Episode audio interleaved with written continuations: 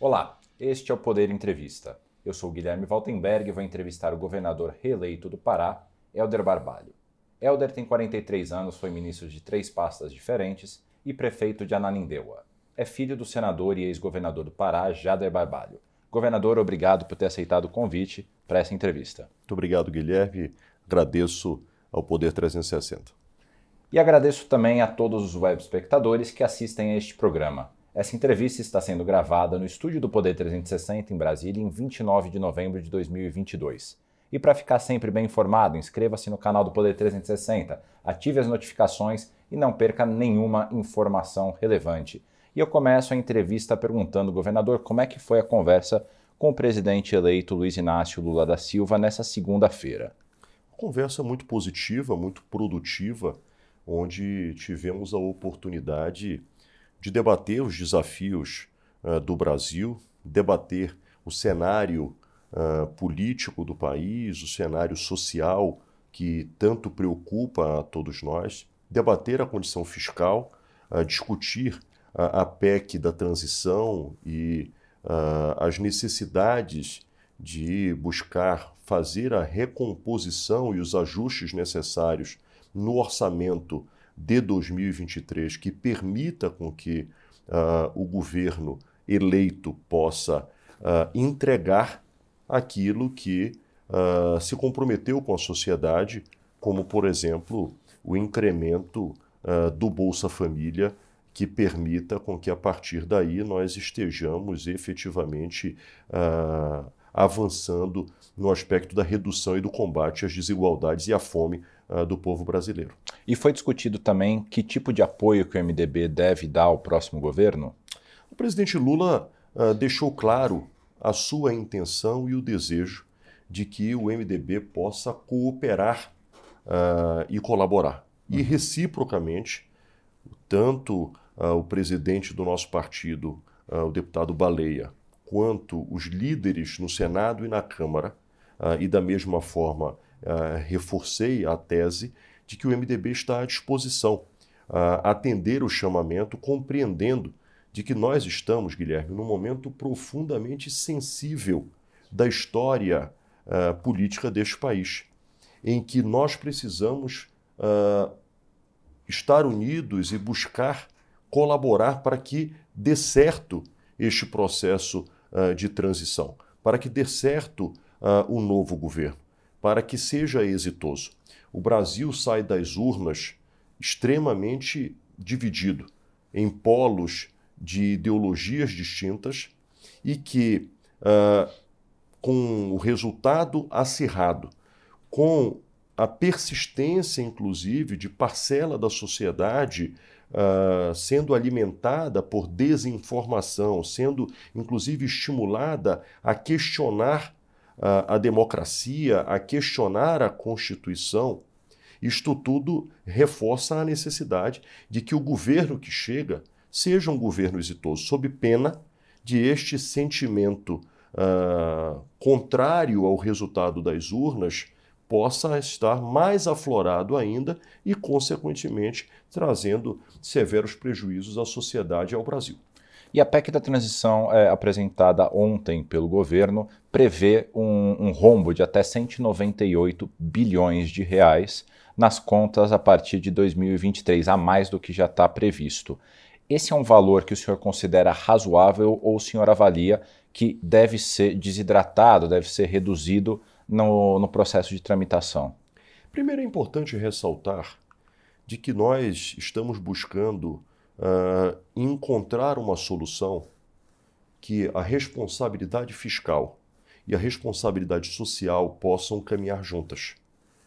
Uh, a memória do governo do presidente Lula retrata de que foi um governo que teve compromisso com a estabilidade econômica do Brasil, com uh, a agenda fiscal, e foi um momento em que o Brasil cresceu na sua economia, mas acima de tudo, foi um momento de uma bela oportunidade em que as pessoas tiveram acesso a emprego, acesso à política de transferências de renda, A construção civil nunca antes havia tido um processo de crescimento, inclusive uh, diretamente ligado ao ativo uh, da diminuição do desemprego no país.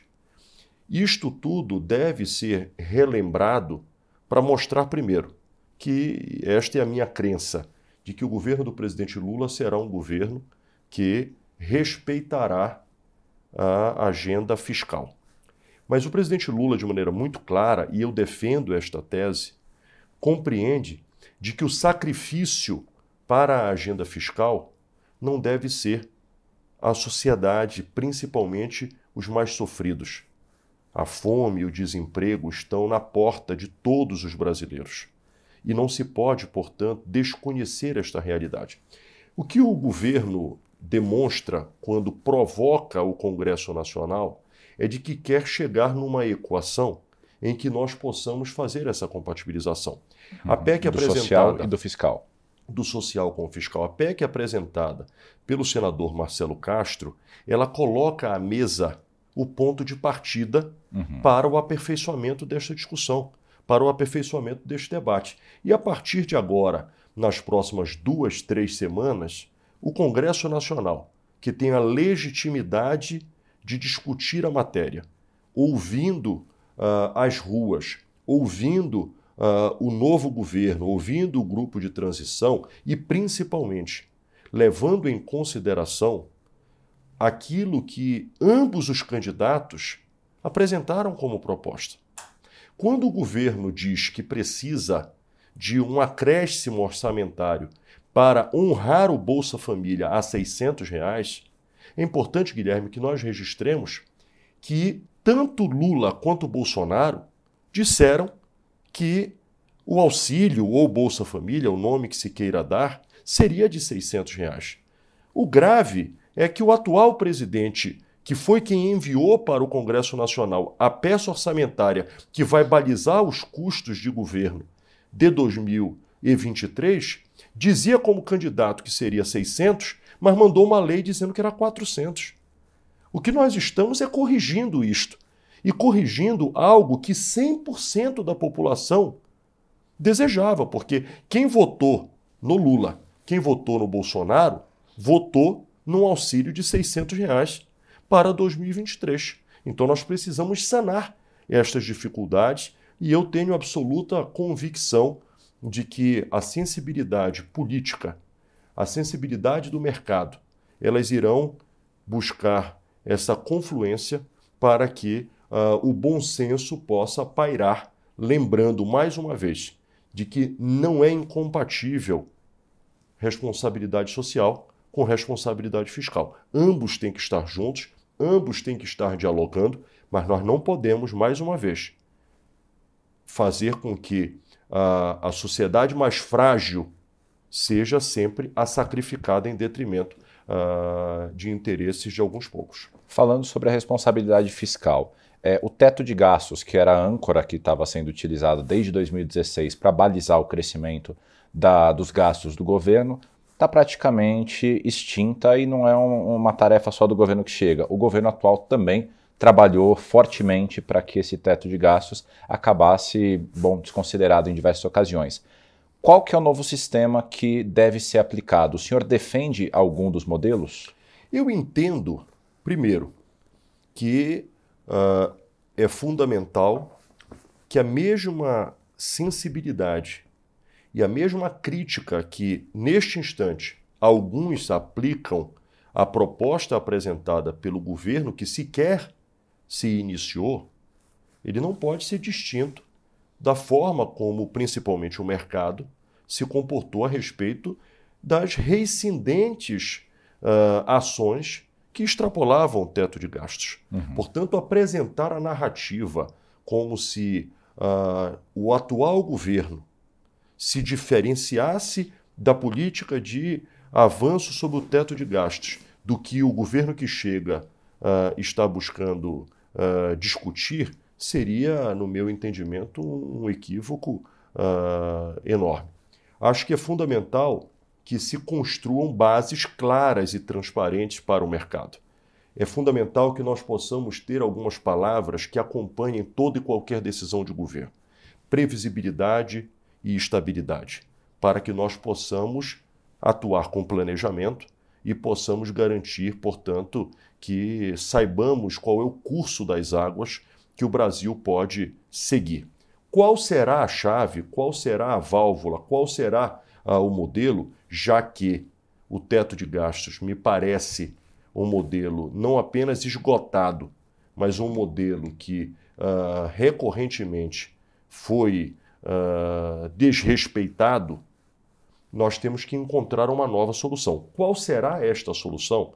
Eu entendo, o, o Guilherme, que só quem pode responder isto seja o presidente eleito, a partir da sua equipe econômica, que terá a obrigação e a sensibilidade de ouvir todos os atores que dialogam direto e indiretamente.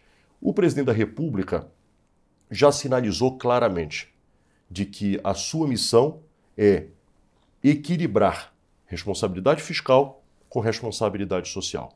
Mostra que a sua sensibilidade, particularmente com o combate à pobreza e à fome, deve ser algo na mesma dimensão da sensibilidade quando, uh, por exemplo, da pandemia, ali se entendeu de que nós estávamos num momento extraordinário e excepcional em que se precisava abrir uma janela para garantir a compatibilização da agenda sanitária com a agenda econômica e com a agenda social. Então, esta visão, seja para o combate ao vírus da Covid, seja o combate para o vírus da pobreza, deve ser a tona uh, que uh, se haverá de encontrar a solução para que nós possamos uh, garantir uma diminuição grande da pobreza no nosso país. E o vice-presidente Alckmin, inclusive, reforçou essa mensagem de que quem apostasse contra a responsabilidade fiscal iria errar no evento que ele participou no fim de semana do Grupo Esfera em São Paulo. Agora eu queria a sua avaliação. O senhor acha que o mercado está sendo injusto com, com, o presidente Lula, com essas reações de queda na bolsa, de é, bastante nervosismo com relação a, a, aos próximos passos do futuro governo? Eu acho que o mercado precisa ter calma. Acho que o mercado precisa uh, dialogar. Acho que o mercado precisa ter a sensibilidade que nós estamos diante de um governo que se depara, primeiro, com um orçamento inexequível, com uma peça orçamentária que está absolutamente inviabilizada uh, para toda e qualquer gestão, seja a contratualizada pela sociedade, seja inclusive para o governo que a enviou. Este é um ponto. Acho que o mercado deve ter a compreensão de que um excesso de nervosismo, excesso de sensibilidade neste momento, não coopera e colabora. Acho que o mercado tem que compreender de que ele haverá de conviver com o governo que foi legitimamente vitorioso. E quando eu falo mercado, tem gente no mercado que votou no Lula, tem gente no mercado que votou no Bolsonaro. E o mercado tem que compreender que a democracia escolheu um candidato. E esse candidato tem que ter o direito, primeiro, de se apresentar e tem que ter crédito e tempo para colocar efetivamente quais são as suas intenções. Segundo, o presidente Lula, quando candidato, colocou claramente qual era a sua prioridade: combater a fome e a desigualdade. Quando ele apresenta uh, o pedido desta PEC, e coloca como ponto central uh, o aumento do valor do Bolsa Família, ele está sendo o presidente eleito igual ao candidato. Ele não mudou o discurso. Seria estranho é o presidente Lula, depois de ter sido eleito, prometendo que aumentaria o salário mínimo, que aumentaria o, o, o Bolsa Família, que reativaria os programas como Farmácia Popular, como o custeio, que está desatualizado há quatro anos do valor da merenda escolar, e aí, de repente, depois de eleito, o presidente eleito fosse um outro discurso, fosse uma outra. Portanto, o, o mercado tem que precificar isto e ter calma para que, com uh, a memória da relação positiva que teve nos dois governos do presidente Lula, ele possa eh, eh, administrar esse processo de acomodação. Por outro lado, acho que dentro do governo, cada vez mais o presidente deve habilitar interlocutores que estejam empoderados para evitar que muita gente fale. Que quando muita gente fala, corre-se o risco de uma mensagem distorcida e uma interpretação correspondente a esta distorção. Voltando a falar sobre a formação de governo, quais passos, quais ministérios o senhor avalia que o MDB tem condições hoje de assumir? Acho que tratar cargo neste momento seria, primeiro, insensível por parte do MDB. O que o MDB deve, no meu entendimento, é compreender a, o momento histórico que nós estamos vivendo e, a partir daí, saber da sua responsabilidade. O que está em jogo não é o sucesso de um governo. O que está em jogo é um momento da história da democracia do nosso país. Nós acabamos de vivenciar uma eleição extremamente acirrada, onde as instituições foram questionadas, onde o pacto federativo foi fragilizado, onde uh, se buscou de toda sorte usar da máquina pública para uh, usos que não eram de Estado, mas sim de interesses de um governo. Acho que é fundamental, portanto, compreender de que o governo do presidente Lula ele representa a configuração da democracia e, para tal, precisa dar certo, sob pena de nós corrermos um severo risco de aqueles que alimentam o contraditório ideológico ao governo que haverá de tomar posse no dia 1 de janeiro, com a pitada que excede a avaliação de governo e questiona a democracia e atos criminosos que, lamentavelmente, nós temos assistido até o dia de hoje. O seu partido, o MDB, e o senhor elegeram nove dos 17 deputados federais do Pará. É um número potente. O senhor pretende assumir algum cargo na executiva do partido a partir do próximo ano? Eu tenho a responsabilidade, Guilherme, de me doar integralmente ao governo do Pará e à população paraense. Uhum. Eu acabo de ter a generosidade do povo do Pará de me fazer o governador mais votado da história do meu estado. Ter sido o governador proporcionalmente mais votado do Brasil. Seria uh, uma deslealdade de minha parte não estar absolutamente uh, focado com a agenda que diga respeito ao Pará. O que eu desejo como governador uh, do estado de maior economia, de maior PIB, de maior população da Amazônia. É que o MDB abrace causas que são absolutamente estratégicas para a Amazônia. Quais são elas? Desenvolvimento sustentável, nós construirmos a, a política de transição do uso da terra para que nós compatibilizemos uh, as vocações do agro, da mineração, mas também da floresta em pé, da floresta viva, uh, com uma nova commodity global. A bioeconomia aproveitando da biodiversidade da maior floresta tropical do planeta. Quando eu falo floresta viva, é porque além da floresta em pé, nós precisamos trazer a sua biodiversidade, mas que a floresta possa fazer o sequestro uh, de carbono, que a floresta possa respeitar os saberes das comunidades originárias, dos indígenas, dos ribeirinhos, dos quilombolas, para agregar conhecimento com ciência, tecnologia, com inovação. Portanto, estes componentes, sim, me interessam profundamente. Esta é uma causa que eu acredito. Este, esta é uma responsabilidade que o Brasil deve exercer. Eu tive na COP27 e ali está muito claro o Brasil tem uma oportunidade extraordinária de estar no centro das discussões do clima, das soluções para o meio ambiente e, principalmente, isto eleva o Brasil ao centro de toda e qualquer discussão diplomática internacional.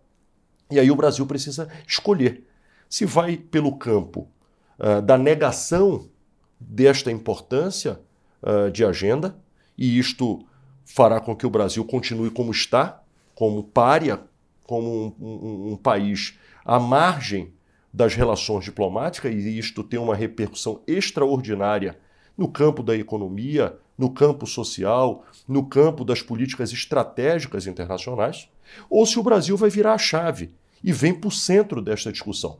Por isso eu convidei o presidente Lula para que ele fosse como presidente eleito à COP27 e ali já demonstrasse o que seria uh, o Brasil daqui para frente. Qual seria o olhar desta agenda daqui para frente?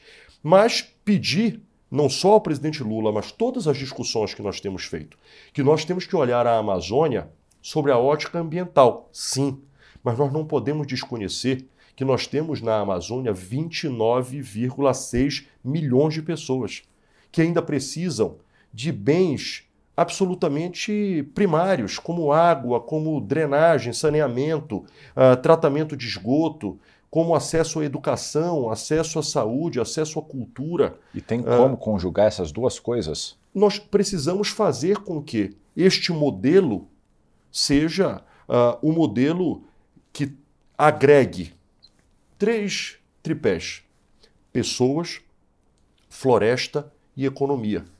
Quando você discute financiamento climático, Guilherme, não pode ser financiamento climático só para olhar pelo clima. Tem que ser financiamento climático para que nós possamos preservar a floresta, mas nós possamos olhar pelas pessoas. O desenvolvimento ele é sustentável, mas ele tem que ser social. Porque se não for social, se não integrar as pessoas, ele passa a ser utópico. Ele não será real, na ponta.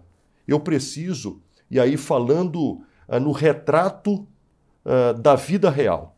Eu preciso que um produtor rural, lá na Transamazônica, que na década de 60, de 70, foi estimulado a ir para ali para ocupar a terra, que ele precisa ser convencido de que agora ele pode ter o plantio dele de cacau, que inclusive é um modelo agroflorestal extraordinário que gera renda na produção e no cultivo de um grão, de uma cultura uh, produtiva, que a árvore de cacau faz a captura do carbono, mas além dele ter o cacau, ele pode ter uma outra lavoura, ele pode ter a pecuária, mas é que a floresta em pé, que é obrigação pelo Código Florestal, que ele tem que ter a sua reserva na sua propriedade, aquilo ali não é um problema para ele, pelo contrário, aquilo ali é uma solução.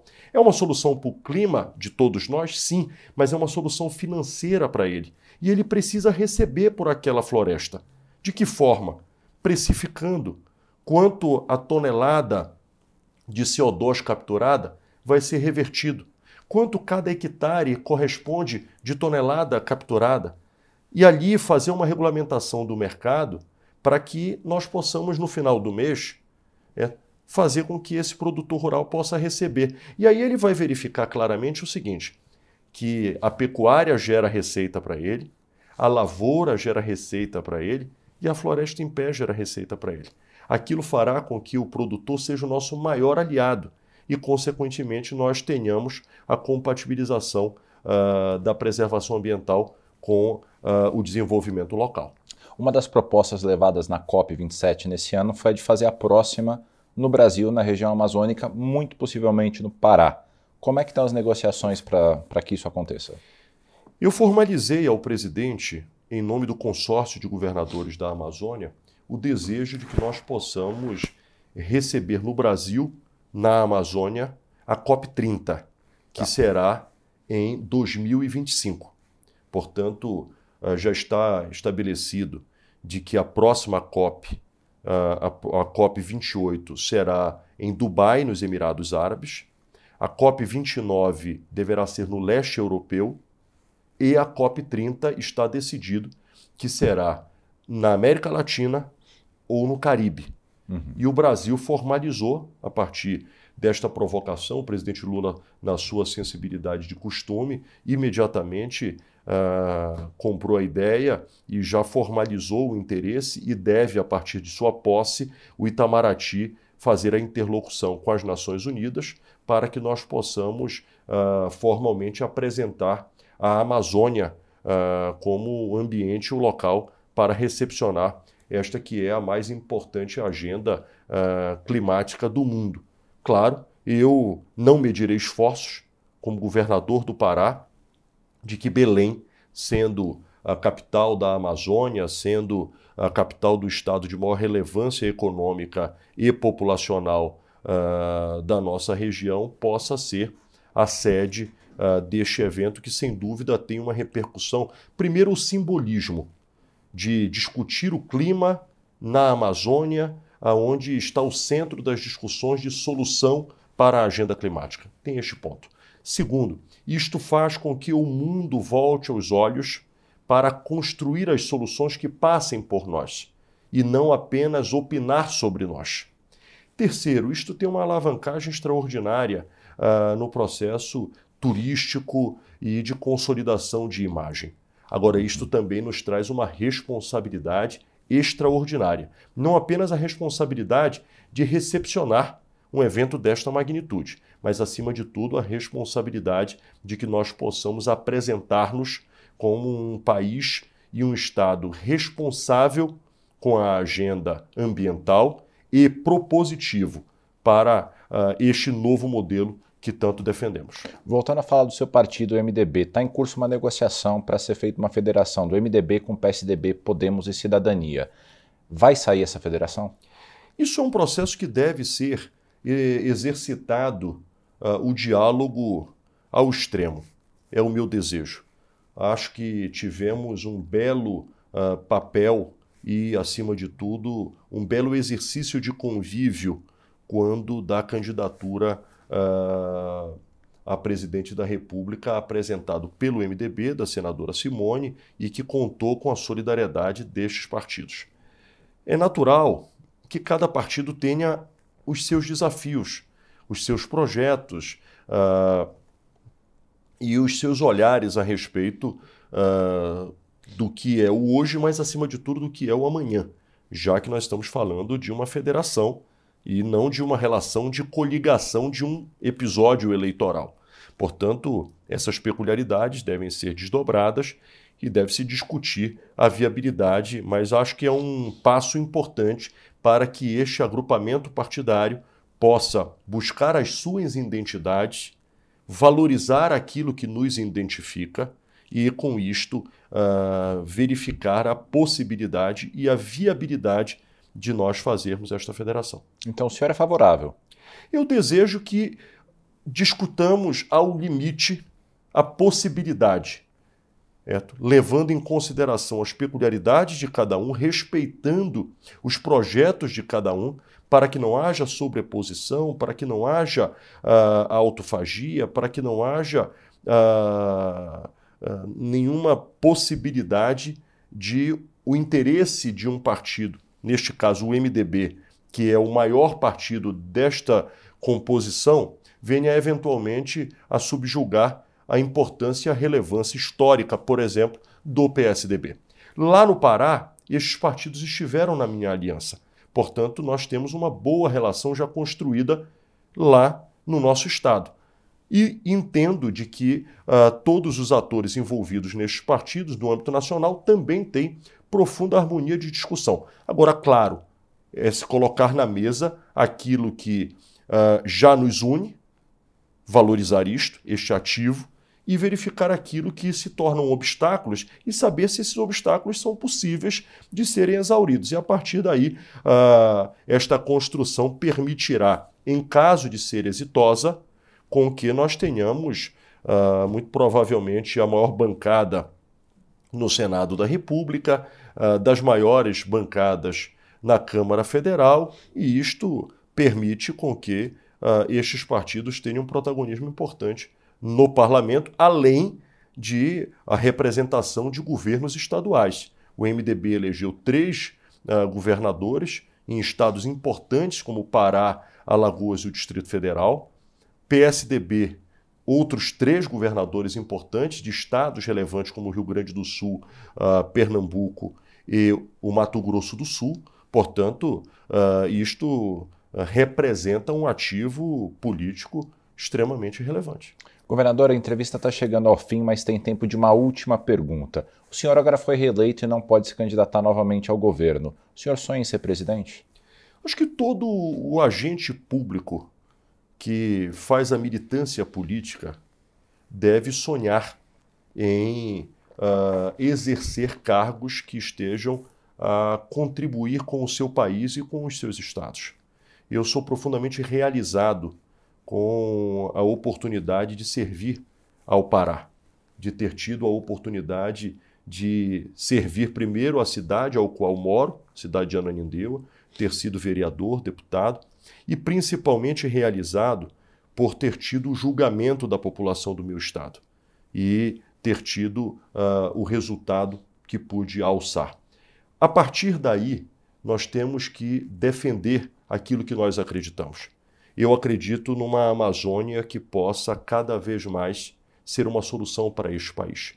E naquilo que eu puder, eu elevarei a importância da Amazônia para que o Brasil possa compreender o que representa a nossa região, o que representa os povos da Amazônia, o que representa o ativo ambiental uh, que é a Amazônia. E, claro, colocar essa discussão no centro da mesa das discussões nacionais personalizar se serei ou se estarei a sonhar com um projeto pessoal de ser presidente da República, acho que isto deve ser secundário. O fundamental é colocar na mesa a Amazônia como discussão e como solução para este país. Se este papel eu conseguir, eu já me sinto realizado. Claro, se tiver que representar alguma função que esteja na proporção deste desafio, estarei pronto para, uh, em consonância com o meu partido, respeitando todos os que compõem as relações do MDB, torcendo para que o governo do presidente Lula seja um governo profundamente exitoso, porque isto representa não o êxito de um governo do PT, não o êxito do governo apenas do presidente Lula, mas representa o êxito dos milhões de brasileiros que dependem uh, deste sucesso para ter uma vida melhor. O Brasil tem estado sofrido e precisa virar esta página com democracia, com respeito às instituições e, acima de tudo, com justiça social para que nós possamos melhorar a vida das pessoas. Chega ao final esta edição do Poder Entrevista. Em nome do jornal digital Poder 360, eu agradeço ao governador Helder Barbalho. Muito obrigado. Eu que agradeço a você, Guilherme, e a todos que nos assistiram. E agradeço também a todos os web espectadores que assistiram a este programa. Essa entrevista foi gravada no estúdio do Poder 360 em Brasília, em 29 de novembro de 2022. E para ficar sempre bem informado, inscreva-se no canal do Poder 360, ative as notificações e não perca nenhuma informação relevante. Muito obrigado e até a próxima.